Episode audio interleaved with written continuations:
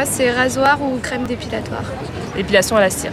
Épilateur électrique, euh, franchement, c'est nickel. Moi, c'est ce que je préfère. Faut savoir souffrir pour être belle. Rasoir, cire, épilateur électrique, crème dépilatoire, laser, lumière pulsée. Les méthodes d'épilation sont nombreuses. J'étais très stressée avec mes poils et je les rasais régulièrement. Des robes légères dans les parcs au bikini sur les plages, une seule obsession cet été, traquer le moindre poil disgracieux. Les femmes dépensent en moyenne 500 euros par an pour se faire épiler. C'est pas possible. Non mais c'est...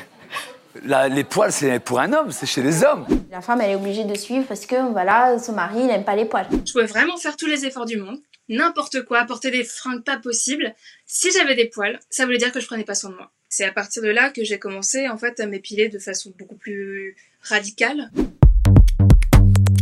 S'épiler, c'est normal. C'est une question d'hygiène. C'est plus esthétique. La peau est plus douce, répondent la plupart des Françaises interrogées sur leur pratique dépilatoire. 81% d'entre elles s'épilent les aisselles, 80% les jambes et 75% le maillot selon un récent sondage de l'Institut IFOP. Faire la chasse aux poils est une pratique qui semble aller de soi. Elle est encouragée par l'industrie cosmétique et ses messages publicitaires, car l'absence de poils, ça rapporte. Le marché mondial des produits d'épilation a été évalué à près de 2 milliards de dollars en 2020, malgré la pandémie de Covid-19. Et si les confinements nous ont éloignés temporairement des rasoirs et des instituts de beauté, les prévisions repartent à la hausse. Alors on s'est demandé pourquoi un tel engouement? C'est désagréable, voire carrément douloureux. Ça prend du temps, ça coûte de l'argent, mais on s'épile. L'épilation répond-elle à une norme sociale? Le moins que l'on puisse dire, c'est que le poil est un symbole. Le masculin est poilu, barbu ou moustachu, surtout barbu. Le féminin est épilé. Les poils, attributs de la virilité, sont mal vus sur le corps des femmes. Mais d'abord, à quoi servent les poils? Pourquoi certaines zones sont-elles plus poilues que d'autres? Pourquoi certaines personnes ont-elles plus de poils que d'autres? Et si les poils ne sont pas là par hasard, l'épilation est-elle vraiment sans risque?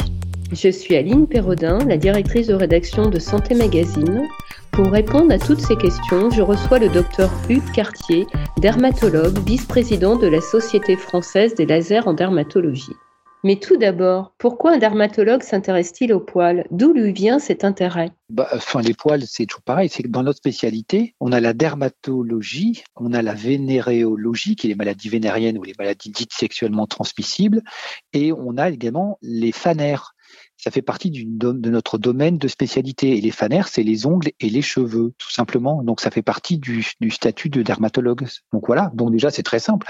Après, qu'on ait développé euh, des appareils qui puissent enlever des poils euh, par euh, appareil photonique, hein, puisque avant c'était l'épilation électrique poil par poil. Mais en même temps, en étant médecin, dermatologue, on doit aussi avoir des notions euh, d'hormonologie et, pouvoir faire des bilans hormonaux pour éliminer, par exemple, des troubles de dysfonctionnement euh, ovarien ou de sécrétion de testostérone pour des patientes euh, femmes, évidemment. Donc voilà. Donc après, effectivement, le développement du laser depuis une quinzaine d'années, 20 ans, presque maintenant, euh, fait que les, médecins laséristes et notamment dermatologues sont forcément intéressés, ont été les premiers à s'intéresser bien avant les médecins esthétiques ou les chirurgiens plasticiens ou n'importe quel médecin qui veut acheter un appareil pour faire de l'épilation. Les fanères, du grec phanéros, qui veut dire visible, apparent, regroupent chez l'humain les ongles, les cheveux et les poils. À part quelques endroits comme la paume de nos mains ou la plante de nos pieds, toute la surface de notre corps est couverte de poils. 5 millions au total selon les estimations.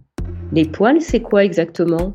Et à quoi servent-ils? Que font-ils pour nous? Quasiment partout sur le corps, on a toujours une annexe pilosébacée, sauf effectivement sur les muqueuses, hein, on n'a pas de poils dans la bouche, mais ceci dit, dans la narine, on a des poils et c'est aussi des muqueuses. Et, donc, on a quasiment des poils partout. Et donc, chaque pore est susceptible d'avoir un duvet. Et ce duvet va, en fonction de son cycle et de son stimulus, va devenir soit un cheveu, soit un poil. La différence entre un cheveu et un poil étant que le cheveu n'a pas finalement de limite de pouce alors qu'un poil va se réguler pour avoir une certaine longueur. C'est un système de régulation au même titre que toutes les cellules.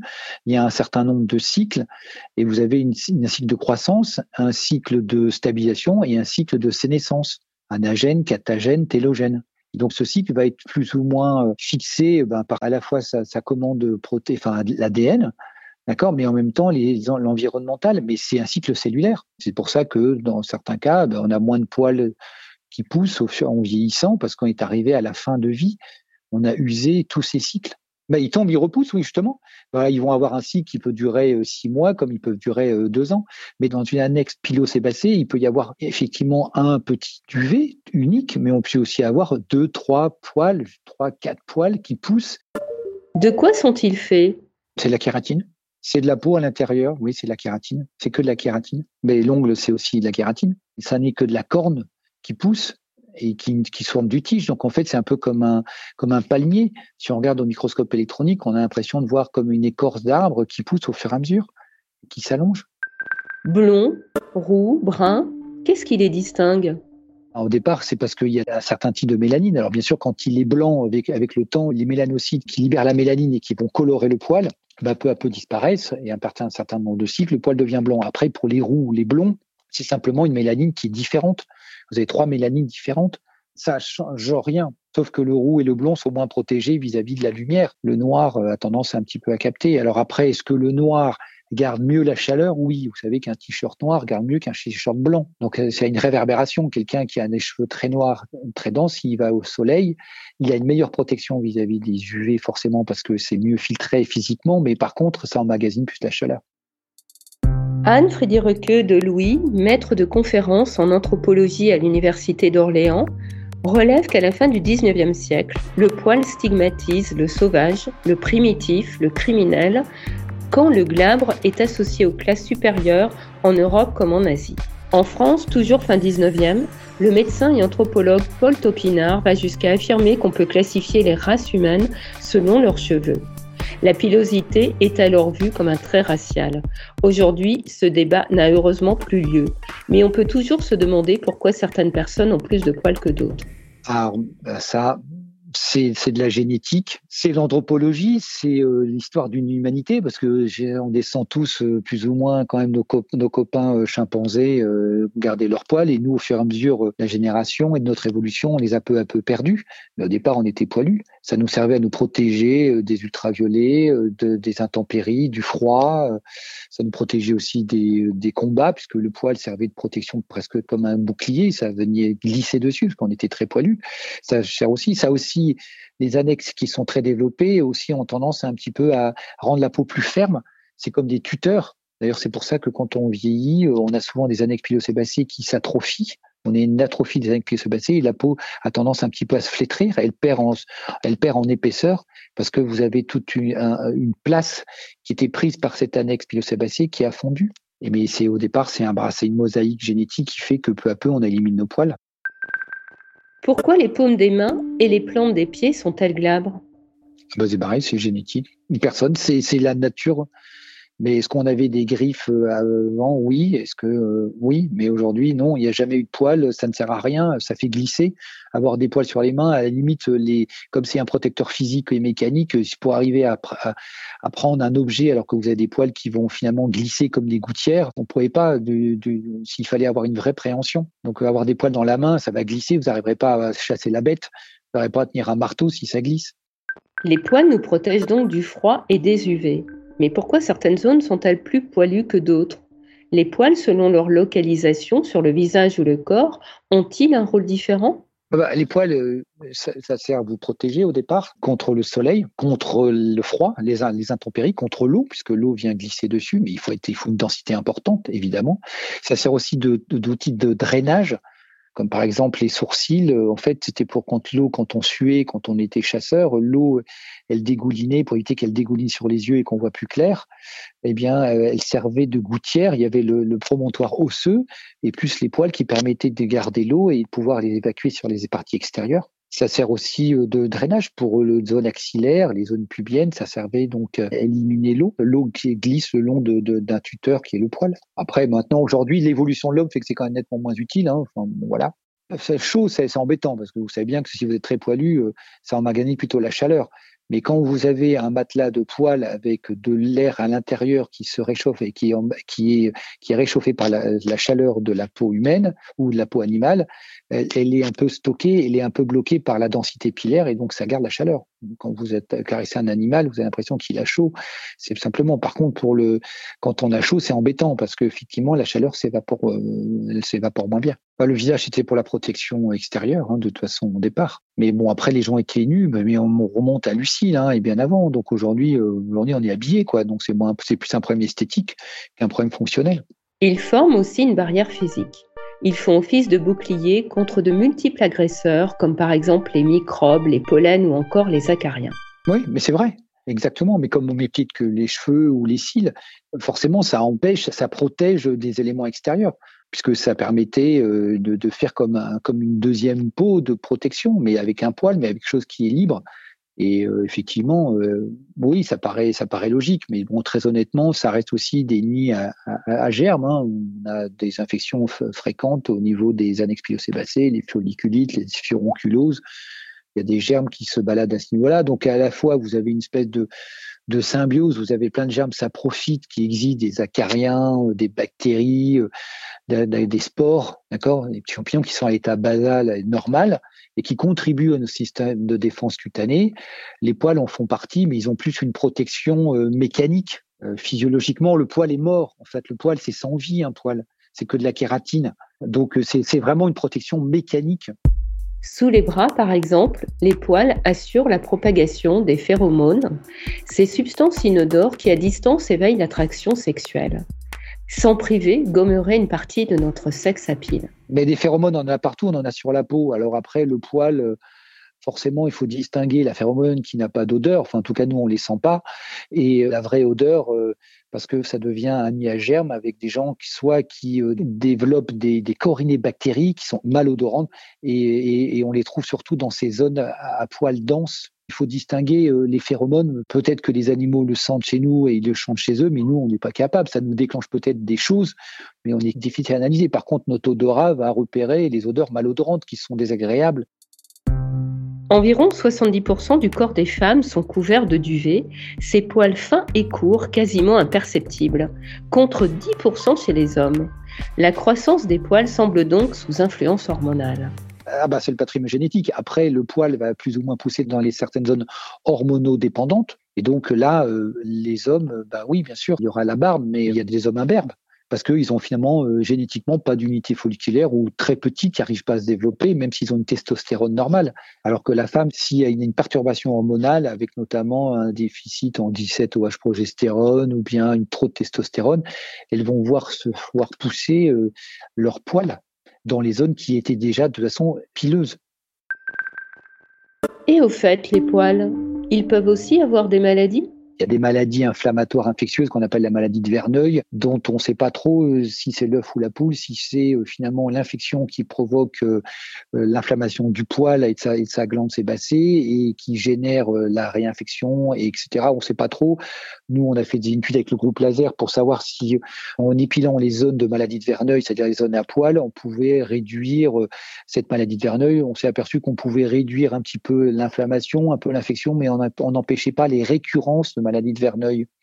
De la même façon, au niveau des ce qu'on appelle les fameux kystes pilonidaux, les fameux kystes où les poils sont inversés, poussent à l'intérieur dans la zone interféciaire, où les chirurgiens sont obligés d'opérer parce que c'est des pelotes de laine qu'on retrouve enfouies sous la peau. Eh ben nous, on fait souvent du laser épilatoire de cette zone-là pour ces patients qui ont euh, finalement des poils qui s'incarnent parce qu'en étant assis dessus ou par les frottements, c'est le poil qui devient contendant pour la peau et qui inverse sa pousse et qui repart poussé à l'intérieur de la peau et qui devient presque un corps étranger qui va provoquer une inflammation et secondairement une infection. Donc parfois, est-ce que c'est l'infection qui euh, va générer une inflammation du poil ou c'est le poil qui est inflammatoire qui va générer l'infection secondaire, l'œuf ou la poule? Voilà, on voit un peu des deux. Mais est-ce qu'il y a plus de furonculos chez les gens qui ont des poils? Non. Par contre, les gens qui se rasent et qui, quand le poil pousse comme un bambou, mais ne retrouve pas son, sa sortie il vient blesser la peau par l'intérieur et là, il peut y avoir une modification du microbiote cutané et on peut avoir une infection qui se développe. Ben, il y a des maladies de poils, il y a des cheveux qui n'arrivent pas à pousser, il y a des gens qui ont ce qu'on appelle des agénésies pilaires, ils n'auront jamais de poils. Il y a des maladies inflammatoires qui vont que le poil va mourir plus vite. Par exemple, le lichen plan, qui est euh, la troisième maladie après le psoriasis eczéma, qui fait que euh, le lichen plan, euh, les poils vont disparaître peu à peu. Les zones de grattage, quand les gens se grattent, se grattent la peau, ça peut faire pousser les poils. C'est un peu bizarre, mais ça peut arriver. On a une petite densité pilaire euh, plus importante. Le poil se met à pousser. Il était duvet, il, il devient un vrai poil, au même titre que le rasage. On a un duvet, et puis au fur et à mesure, si on commence à raser, raser, il peut, il peut devenir un poil plus dru, peut stimuler sa pousse. L'épilation existe depuis l'Égypte antique. C'est à la fin de la Seconde Guerre mondiale qu'elle se généralise. La mode de la mini-jupe, des robes sans manches et l'arrivée des bikinis vont contribuer à l'essor de l'épilation féminine. Mais puisque les poils sont protecteurs et thermorégulateurs, est-ce vraiment sans conséquence de les supprimer? Le rasage serait pourvoyeur d'infections et l'épilation aurait un impact sur le microbiote cutané, ce qui diminuerait l'hydratation de la peau. Est-ce différent selon les zones? On entend souvent que les poils pubiens protègent des microbes sexuellement transmissibles et que l'épilation intégrale rend le sexe plus vulnérable. Qu'en est-il vraiment? Non, non, ça n'a jamais empêché euh, une infection. Euh. Le problème de l'infection cutanée, elle se définit par euh, vous avez un microbiote cutané qui est là, elle est stable, et c'est sa perturbation de, cette microbiote qui fait qu'il va y avoir l'émergence d'un germe pathogène le fameux staphylocoque épidermidis et puis le staphylocoque aureus doré qui devient pathogène et agressif pour sa propre peau. Bah, le poil, c'est simplement un puits le long de la glande sébacée. Dans la glande sébacée, vous avez des germes. Le plus connu, c'est les, fameux germes pour l'acné. Bon, il y en a au visage. On n'a pas forcément de la, barbe et on a quand même de l'acné. On est adolescent, donc. Est-ce qu'on a moins d'acné quand on est barbu? Non. Il y en a aussi des barbus qui n'arrivent pas et qui ont toujours des foyers infectieux latents et chroniques. Une maladie qui est connue, c'est les morpions les poux qui se collent dans la zone pubienne, euh, bah, vous rasez les poils et vous avez plus, de morpion, il peut plus s'accrocher aux poils. Vous plus de comme pour les cheveux chez les gamins, c'est difficile à retirer. De temps en temps, il n'y a pas d'autre solution que de couper une partie des cheveux. Parce que si on n'arrive pas à s'en débarrasser, on a des résistances. Et après, est-ce qu'on a plus de risques infectieux, et notamment la syphilis, euh, l'herpès, euh, parce qu'on n'a plus de poils? Franchement, non. Aucun rapport. Aujourd'hui, il n'y a pas de support pour moi scientifique vrai. Je ne le vois pas faudra m'expliquer l'inverse. Ça protège pas de la mycose, par exemple, les fameuses teignes transmises par les animaux, qui les lapins, le hamster, euh, le chien, euh, le chat que le gamin vient de caresser, faire un petit bisou, et sur la peau, ça s'appelle une route Sainte-Catherine. Et au niveau du cheveu, eh bien, dans certains pathogènes, certains éléments pathogènes, on se retrouve avec le cheveu, enfin, est coupé que court, il n'est pas mort, mais il n'arrive plus à pousser parce que le micro-organisme l'empêche de pousser. Et là, on a une vraie infection. Donc, en quoi est-ce que le cheveu aurait protégé d'une infection à champignons? Bah non. Une étude publiée dans la revue scientifique PLOS ONE en 2019 confirme bien l'absence de lien entre les infections sexuellement transmissibles et une pratique d'épilation intégrale, contrairement aux idées reçues. Je vois pas en quoi euh, on le fait depuis des lustres, euh, que ce soit euh, à l'épilation à la cire et un certain nombre d'années d'épilation à la cire, on finit par arracher les poils et on arrive, finalement, il n'y a plus rien. Et est-ce que la peau, elle s'est plus flétrie qu'autre chose? Est-ce y a plus de sources d'infection? Pas plus pas plus que si on les avait laissés. La différence, c'est plus le confort et l'esthétique aujourd'hui. Est-ce que l'épilation laser, elle est dangereuse? Est-ce qu'on a vu plus depuis le temps qu'on épile euh, au laser, euh, maintenant depuis une vingtaine d'années? Est-ce qu'on a vu des cancers apparaître, des maladies inflammatoires pilaires, plus d'infections? Rien de plus, quoi. Donc aujourd'hui, on peut pas dire que ça a un impact sur la santé euh, de la peau ou de la personne en général. Non. Et aujourd'hui, on s'habille, quoi. Donc protection contre les UV, à part les cheveux, le corps, c'est franchement, euh, d'accord. Donc on peut pas dire que ça serve. Contre les UV, on a des crèmes ou un, t-shirt hein, quand même aujourd'hui. Et après, contre les intempéries, euh, franchement, qui se baladent encore aujourd'hui à poil euh, dehors pour se protéger des intempéries, peut-être en forêt amazonienne, mais ils sont très peu poilus les Amazoniens. C'est une sélection naturelle. Parce qu'avoir plein de poils en forêt amazonienne quand il fait 100% d'humidité, que ça goûte de partout. Euh, si vous êtes poilu, ben c'est moins facile. Ceci dit, il y a des gorilles en Congo euh, qui sont tout poilus et ça les perturbe pas non plus. Enfin, ils sont moins actifs, ils sont pas très actifs. Au début des années 2000, en Angleterre, le biologiste Mark Pegel et le généticien Walter Bodmer émettent l'hypothèse que l'absence de poils fait chuter le nombre de parasites sur le corps et évite de propager certaines maladies. La perte des poils pourrait donc être un atout dans les zones géographiques où les parasites prolifèrent, comme par exemple sous les tropiques. Le poil serait donc façonné par la génétique et l'environnement. Quand on cherche à s'en débarrasser, quelles sont les meilleures techniques d'épilation? Les plus respectueuses des poils et de la peau Aujourd'hui, euh, on dispose de trois euh, appareils connus, hein, reconnus, c'est euh, le laser alexandrite, le laser NDIAG, le laser diode et la lumière pulsée. Ces trois appareils, qui sont toujours dans le spectre de la lumière du visible, ont des longueurs d'onde qui sont différentes. Et la lumière pulsée, c'est pas une bande monochromatique comme les, trois autres, diode, NDIAG Et l'alexandrite, c'est une lumière polychromatique, mais qui va être sélective, c'est-à-dire que c'est une bande spectrale un peu large, mais qui va reconnaître la nature noire du poil. En fait, il faut comprendre qu'un laser, c'est absorbé par une cible d'une certaine couleur. Cette cible va donc attirer les photons, la lumière, et va emmagasiner par cette attirance des photons comme un aimant, et par cet échauffement, vous détruisez la cible. Mais c'est pas le poil qu'on cherche à, détruire, c'est la matrice qui est au bout du bulbe en fait, ce qui entoure et qui fait la genèse du poil. Mais c'est quand même la mélanine qui sert de conducteur. Et le problème, c'est que sur le poil roux, le poil blanc ou le poil blond, eh bien, c'est que finalement, il n'est pas capable d'absorber cette couleur de laser. Et c'est pour ça que ça marche pas avec les lasers.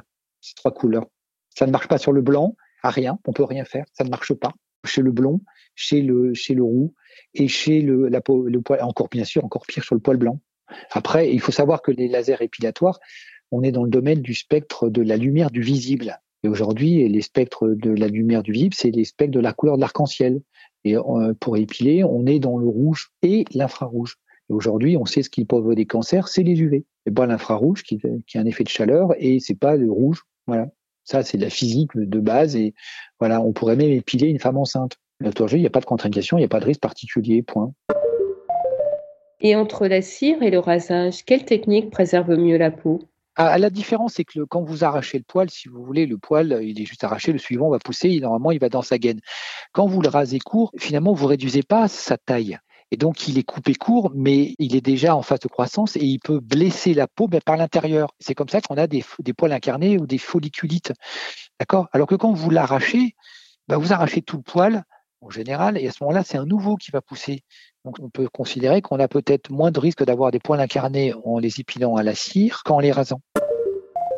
Les années 50, l'injonction de la société est très claire. Les jambes féminines ont l'absolu devoir d'être tout à fait lisses. Pour de plus en plus de jeunes féministes, l'émancipation et l'égalité passent par l'acceptation de son corps et de ses poils. C'est bien, ça prouve à la génération future que bah, une femme, ça a des poils. S'épile-t-on par envie, par conformisme ou par pression sociale Eh bien, peut-être pour toutes ces raisons à la fois. Une peau lisse et sans poils est en effet une injonction profondément ancrée dans nos sociétés. Selon la sociologue Milena Younes Linard, les filles doivent se dépiler pour que leur corps soit conforme à la norme de séduction et à la sexualité hétérosexuelle. Deux poils, deux mesures, dénonce de son côté la comédienne québécoise Pamela Dumont, créatrice du mouvement Mes poils, une campagne initiée en 2017. Chaque mois de mai, ce mouvement, je cite, invite les femmes, les personnes non binaires et les hommes à ne pas s'épiler ni se raser dans le but d'éclater les dictats de beauté et de donner des nouveaux modèles de corps diversifiés. Garder mon poil, ce n'est pas une mode, dit-elle. Je veux juste laisser vivre mon corps au naturel. Comme au Canada, un tournant s'amorce en France, en Australie, en Angleterre, aux États-Unis, mais aussi en Inde et en Iran. Les poils s'affichent la norme de l'aile. Percevez-vous parmi votre patientèle une évolution des demandes d'épilation? Ah, Aujourd'hui, bon, très honnêtement, dans les milieux européens dans lesquels on vit, euh, comme vous le disiez tout à l'heure, il y a celles qui sont anti et celles qui sont pro. Il y a quand même une grande majorité de patients qui préfèrent ne plus avoir de poils par confort, par la beauté, par le côté esthétique. On a plus d'hommes, voilà on a plus d'hommes. D'accord? Aujourd'hui, euh, beaucoup d'hommes viennent se faire épiler parce que leurs copines n'aiment pas. Et puis voilà, ils se font épiler le torse, le dos, euh, le maillot, le, sillon interfessier, euh, ou les cyclistes, les jambes, parce qu'ils veulent plus avoir de poils sur les jambes, ils veulent pas se raser quand ils vont faire de la bicyclette tous les week-ends en compétition ou même en amateur, mais ils veulent être rasés de près parce que vous avez rarement les, les vrais cyclistes, ils rarement ils laissent leurs poils se pousser sur les jambes. Esthétiquement, on les rase mais c'est pas très agréable les hommes. Ça marche pas toujours aussi bien que chez les filles. Puis après, bien sûr, on a toute la corde de patientes dans la zone euh, périménopause ou même parfois malheureusement avant quand elles ont des troubles hormonaux parce que c'est pour l'atteinte du visage. Et puis on a également les transsexuels où on les fait du laser. Mais j'ai rarement quelqu'un qui vient me faire la leçon chez moi pour m'expliquer que c'est un scandale qu'on fasse de l'épilation laser. J'ai jamais vu de tout en 25 ans quelqu'un qui est venu m'expliquer me faire la leçon. Les gens ils vont viennent pas me voir. Pour ça, chacun fait ce qu'il veut et c'est libre. Autant pour le vaccin, pour le Covid, la Covid, je vous dirais franchement, il faut peut-être qu'on s'arrête un moment de dire des bêtises. Autant pour les poils, si vous voulez les garder ou pas les garder, gardez-les, faites ce que vous voulez, ça n'a pas d'importance. Mais euh, cessons de d'imposer euh, Aujourd'hui, aujourd'hui, les lasers ont montré leur efficacité. Ça n'a pas empêché quand même d'avoir des troubles hormonaux et il faut toujours méfiant pour les résistances. Et on voit des pauvres malheureux qui errent de les séances en séance avec des machines qui marchent pas, parce qu'il faut aussi des machines qui soient efficaces. Et ça reste quand même un diagnostic aussi qui doit être médical. Ça paraît tellement simple et banalisé, mais ça reste quand même quelque chose de normatif. Mais l'évolution quand même génétique fait qu'on est quand même peut-être de moins en moins de. Merci Hugues Cartier pour toutes ces réponses. J'espère que ce podcast vous aura permis de mieux comprendre la vie des poils et de démêler le vrai du faux quant à l'épilation. Les poils disent quelque chose de nous, de notre rapport à soi, au corps et aux autres. La pilosité féminine fait réagir, comme on l'a vu avec la campagne Adidas. Le mannequin Arvida Bistrom y exposait ses jambes poilues, ce qui lui a valu de nombreuses critiques et insultes. Le dégoût du poil persiste. C'est choquant, provoquant, repoussant, horrible, peut-on entendre. Selon l'enquête du collectif féministe Liberté, Pilosité, Sororité, réalisée en juin 2020, près de trois quarts des personnes sondées ont déjà subi des réactions négatives à cause de leur pilosité de la part de leur entourage. Alors, que l'on décide de s'épiler ou non, il est peut-être temps de réfléchir à pourquoi et pour qui on le fait et de se garder de jugement hâtif. Après tout, chacun fait ce qui lui plaît, non?